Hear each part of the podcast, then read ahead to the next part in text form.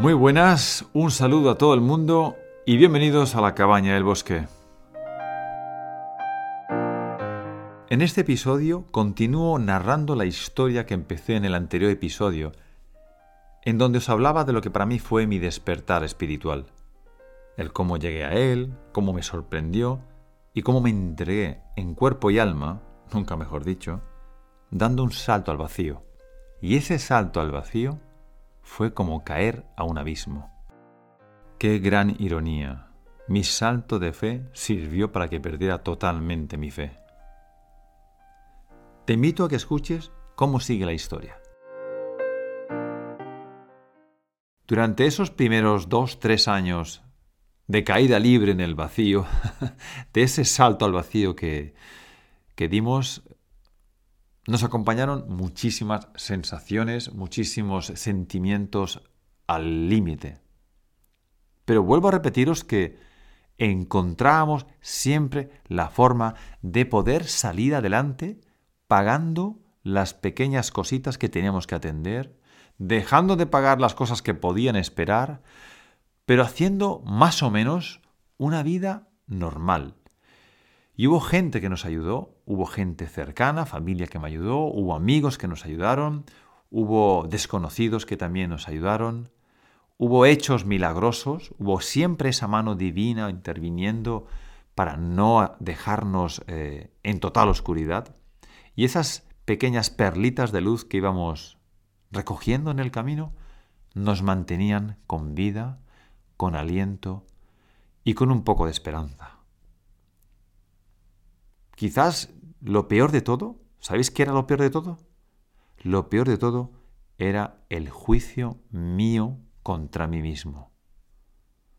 El no perdonar haber cometido la ingenuidad o el error, que en aquel entonces yo creía que había cometido un error de forma ingenua, pues no me permití, no me perdonaba a mí mismo por haber hecho ese movimiento en la vida, ese cambio. Tampoco perdonaba a lo que para mí en aquel entonces sería la figura de, ese maestro, de Jesús. No me perdonaba porque me parecía que me había engañado, me había traicionado, me había llevado a un abismo y me había dejado caer. No me sentía en sus manos. Fijaros que, ¿qué os estoy contando ahora? No estaba, no tenía la sensación de que yo estaba recogido en sus manos y os puedo asegurar que sí que estaba en sus manos. Lo que pasa que yo no lo podía ver, no lo podía reconocer, porque todo lo que me estaba fijando a mi alrededor de mi vida eran esa espiral de los miedos, esa impotencia de no sentir que puedes controlar esa barca cayendo por un, por un río de aguas torrenciales, el no poder saber dar un rumbo a tu vida porque crees que cualquier movimiento que hagas te va a llevar a algo peor de lo que estás, el no poder hacer movimientos de en direcciones completamente distintas a la que hasta ahora había hecho porque creía que no era el momento o porque no se abría ninguna puerta de oportunidades o porque quizás ya me estaba quedando un tanto obsoleto profesionalmente en algunas áreas en las que antes sí hubiese podido hacerlo. Dudas, miedos, dudas, miedos y prejuicios. Eso fue lo peor de todo. Mis miedos y mis prejuicios. Y eso lo proyectaba en las personas con las que yo me iba, encontrando. Escucha bien esto.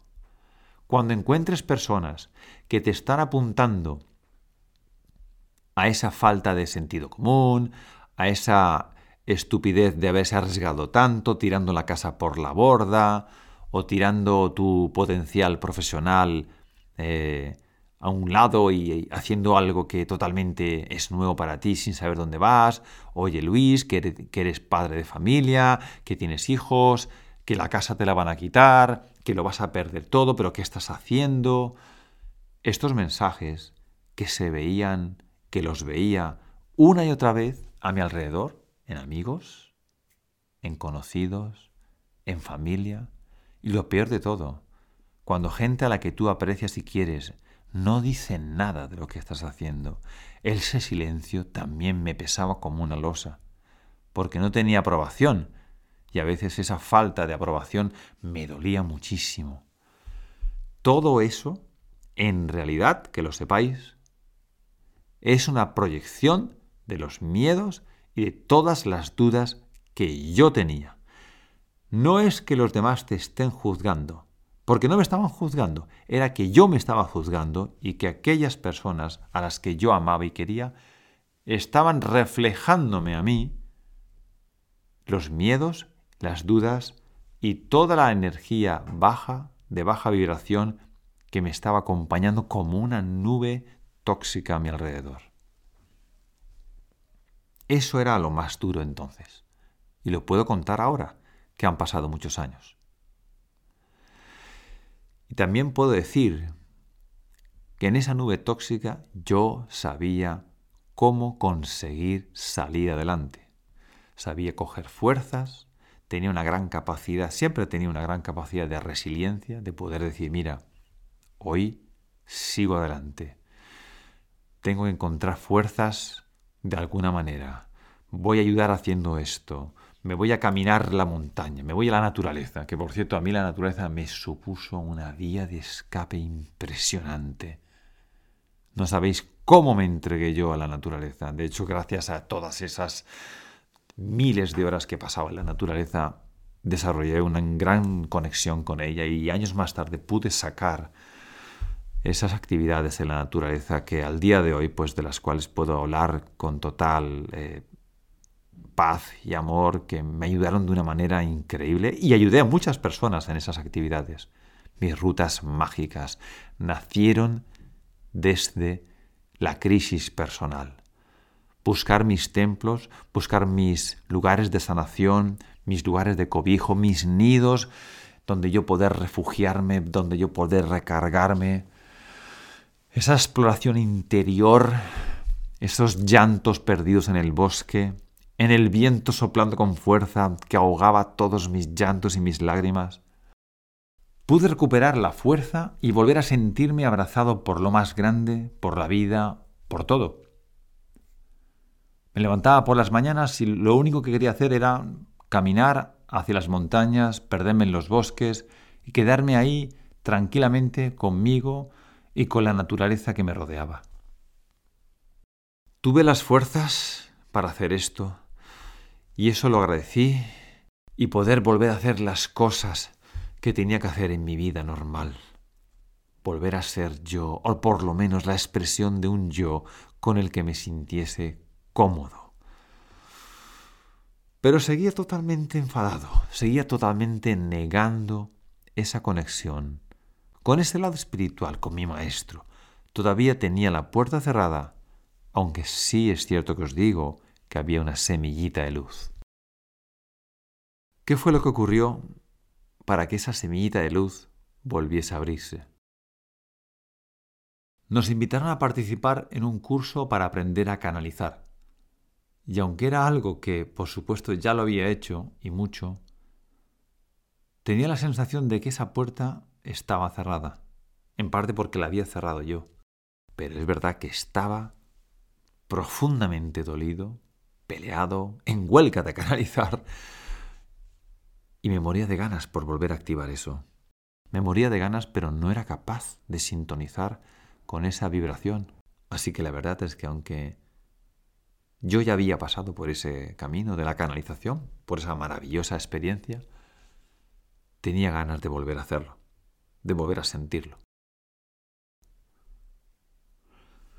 Nos apuntamos en este taller y en un momento dado la persona que daba el curso empieza a decirnos que tenemos que cerrar los ojos, concentrarnos en la respiración y llevarnos a un momento de meditación lo más profunda posible, a través del cual vamos a conocer a nuestro guía de vida. Eso era, por así decirlo, la orientación de la, de la meditación que estábamos haciendo. Pues nada, eso fue lo que hice. Me puse a respirar, cerré los ojos, me concentré en mi respiración.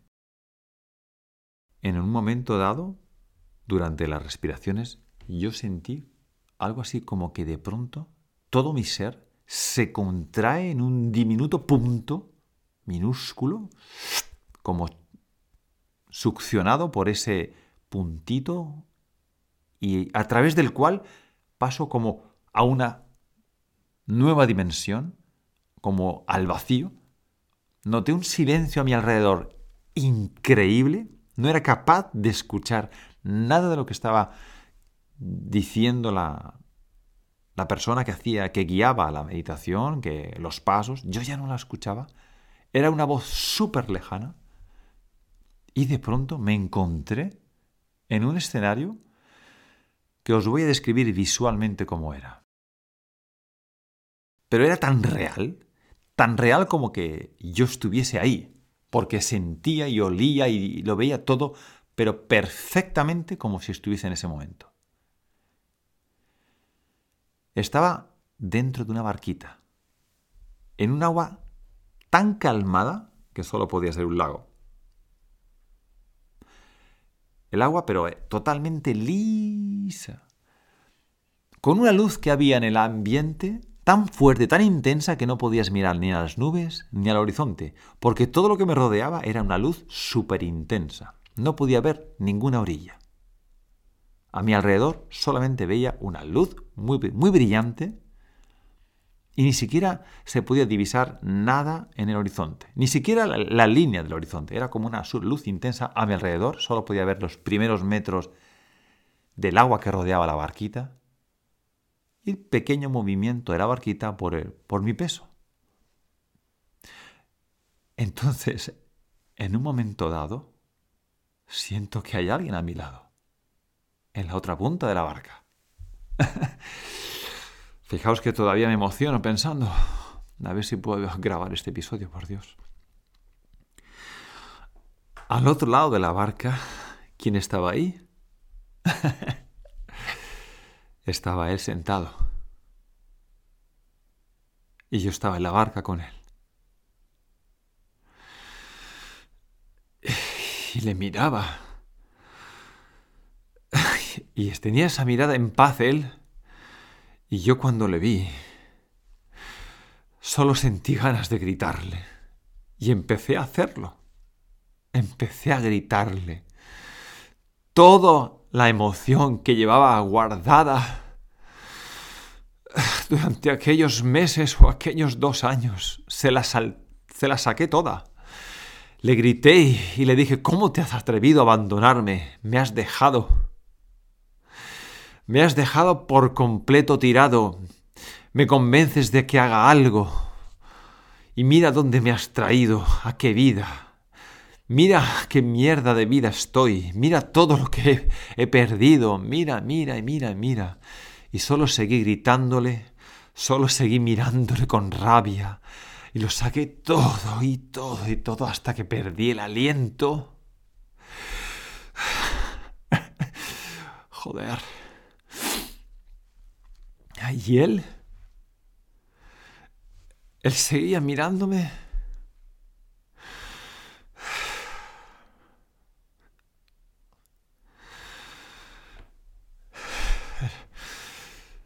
Seguía mirándome con esa paz y esa tranquilidad. Cuando ya lo dije todo,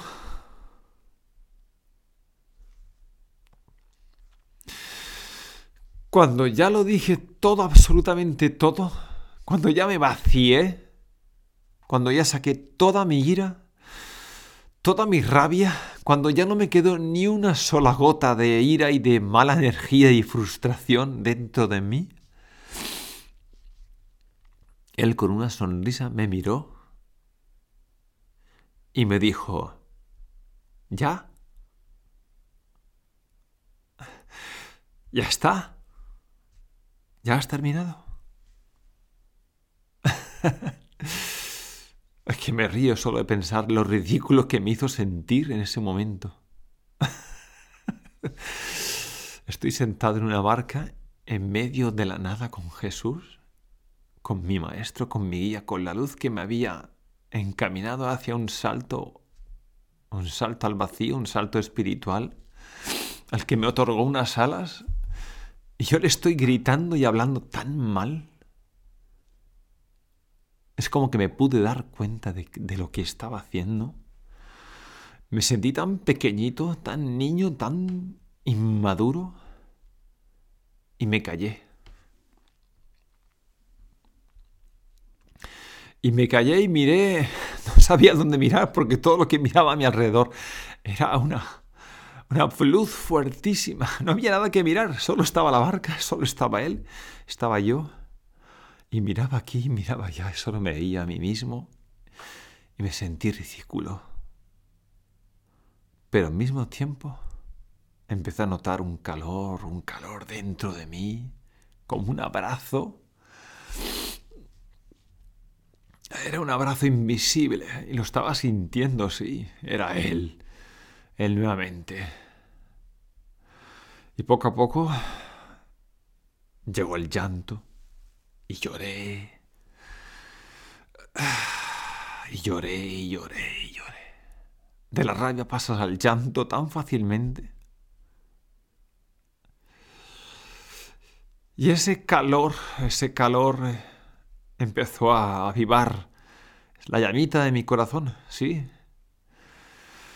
Y el llanto empezó a convertirse pues en una paz, porque estaba desahogándome por completo. Y yo ni siquiera recordé en ese momento dónde estaban, en aquella meditación, en la sala con toda esa gente. No era consciente de nada de aquello. Yo estaba en esa barca, estaba con él, conmigo mismo y me sentía en paz. ¿Dónde llegó la paz? Pero la paz era como lo más parecido a sentirse completamente vacío. Vacío porque no era capaz de formular ni un solo pensamiento. No era capaz de entender nada, simplemente era capaz de sentirme en el momento presente, de ver dónde estaba, ahí, Sabía que estaba ahí. De no tener que formular nada. No era necesario nada. No tenía nada más que decir. No tenía ninguna palabra más que podía salir de mí.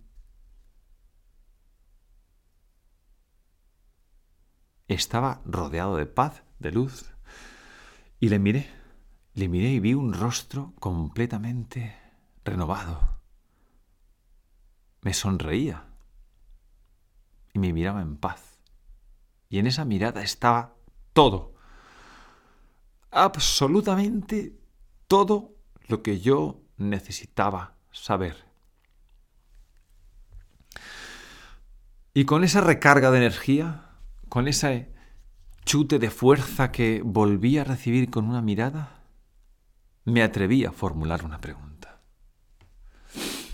Le formulé una pregunta. Todavía tenía llanto en mis ojos. Mejor dicho, todavía tenía lágrimas en mis ojos. Y le formulé la pregunta. ¿Qué tengo que hacer, Padre?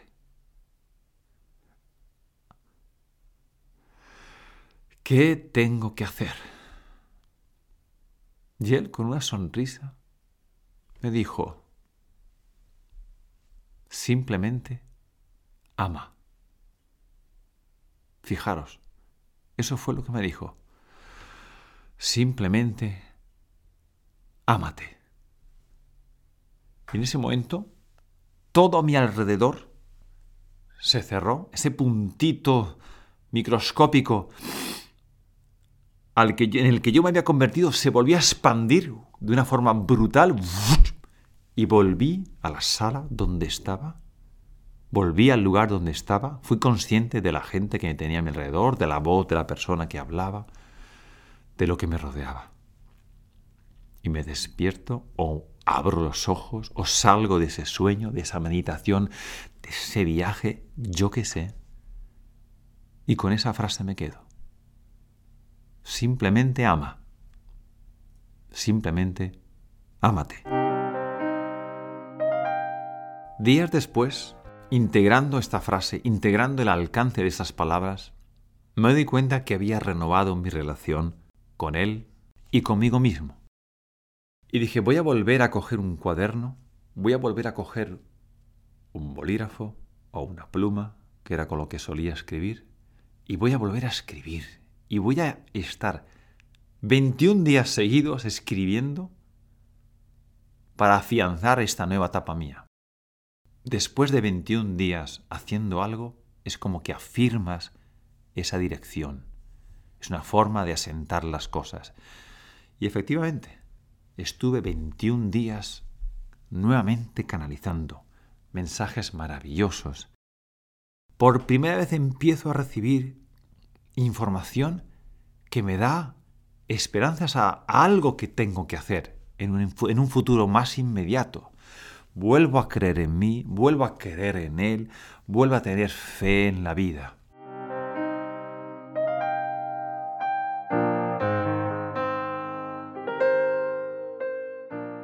Después de reconciliarme, después de volver a sentirme unido nuevamente a su energía, y después de estar canalizando durante 21 días un material maravilloso, increíblemente novedoso para mí, porque me estaba ayudando a entender en la dirección en la que teníamos que dirigirnos, aquello significó un antes y un después en nuestro camino, fue una especie de comienzo de una etapa totalmente nueva, como un salto cuántico en el crecimiento espiritual nuestro.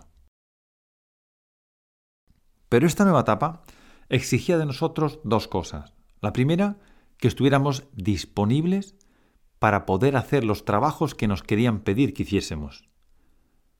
Y la segunda es que estuviéramos receptivos, porque si no, ¿cómo podíamos conectarnos para recibir la información? O sea, disponibilidad y receptividad. Es algo que siempre exigen cuando quieres entregarte a unos trabajos energéticos.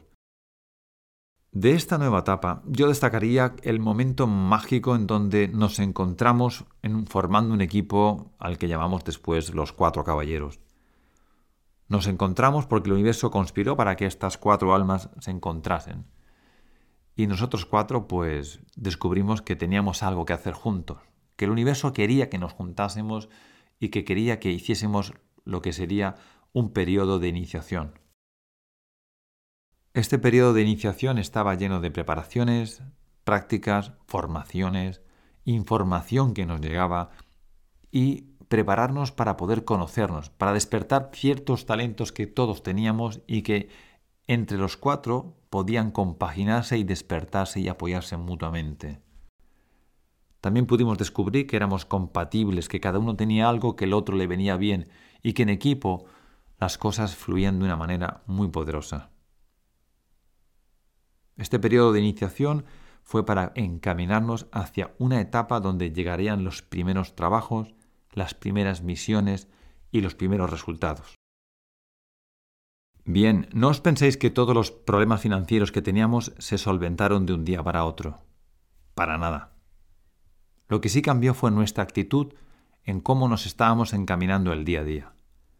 Nuestra mirada ya no estaba puesta en quizás esos agujeros que teníamos ahí, estábamos totalmente enfocados, poníamos toda nuestra energía en ese propósito de vida, en ese servicio que teníamos que hacer. Y el hecho de poder estar enfocado de esa manera te hace cambiar tu actitud. Los problemas financieros, los problemas de nuestra vida se fueron lentamente solventando. Y tengo que deciros que tuvimos todavía que pasar por pruebas muy duras. Pero de la misma forma que eran pruebas duras y de mucha intensidad, también es cierto que los sincronismos fueron igual de intensos y poderosos. Bueno, antes de concluir el episodio de hoy, me gustaría daros algunos apuntes que quizás sirvan para entender cosas que vamos a tener que experimentar a lo largo de ese salto al vacío. Creo que es muy importante la actitud de entrega, la actitud de rendirte un poco a las cosas que te están empujando en una dirección que a lo mejor no deseas. A veces queremos eh, controlar cosas que se nos escapan y no tenemos esa capacidad. Esa resistencia interior es lo que nos impide conseguir a lo mejor redirigirnos en la dirección correcta. Sufrimos mucho por ello. La entrega, la rendición, es el acto de olvidarte por completo de todo aquello que crees que puedes controlar y dejas que la vida tome el rumbo, al menos por un instante, por unos momentos, porque son los momentos en los que uno ve que no puede hacer nada para cambiarlo. Pero es cierto que la vida también te pone delante las cosas que tienes que prestar atención. Es como que te lo pone ahí delante de la mesa y dice, esto que te pongo aquí es lo que te entrego. Y en lo que yo te estoy entregando está la solución de un problema que ahora no puedes ver. También es cierto que muchas veces no nos dejamos sorprender por la propia vida. Porque queremos decir, no, espérate, esto que va a pasar viene aquí, ya lo estoy viendo, un momento, tengo que tomar cartas en el asunto. Pero si no dejas que, que te sorprenda la vida, si no permites que la vida te sorprenda de alguna manera, entonces no vas a permitir que la magia se dé. Eso se llama tener fe. Y para tener fe tienes que permitir que se abra esa puerta. Y si me permites darte un consejo, te diría que en este salto al vacío es muy importante adaptarte a lo nuevo. Y la adaptabilidad de cada persona depende de su flexibilidad, de su capacidad de entender qué es lo que ahora tienes que hacer o tienes que dejar de hacer. Es algo difícil en algún momento renunciar a cosas que hemos tenido y a lo mejor es mucho más difícil tener que aceptar que tienes que hacer cosas nuevas que antes no hacías pero es muy importante que te adaptes. Porque si no te adaptas, entonces ¿qué pasa? Que ya no encajas en tu propio camino. Así que adáptate en todos los sentidos. Y poco a poco date cuenta de qué manera esa nueva forma de encajar en la vida se encaja dentro de ti una nueva persona. Esto no quiere decir, ni mucho menos, que todo aquello que vas a echar de menos que ahora no puedes vivir, no lo vayas a vivir en un futuro. De verdad que no te puedes hacer idea de hacia dónde vas. Todavía es demasiado pronto para hacer cálculos de lo que te espera. Céntrate en lo que tienes delante. Es un periodo de adaptación, es un periodo de transformación, te estás convirtiendo en una nueva persona por dentro. Es un cambio interior, es una metamorfosis, eres una crisálida y la crisálida está cambiando. Y créeme que a lo mejor llegará el momento en que todo aquello que tú dejas atrás, quizás en un futuro lo vas a poder volver a vivir, lo vas a poder volver a rescatar, pero serás una nueva persona. Y lo vas a disfrutar y vivir de una forma completamente distinta. Y bien, hasta aquí el episodio de hoy. Muchas gracias por acompañarme en la cabaña del bosque. Un saludo y hasta pronto.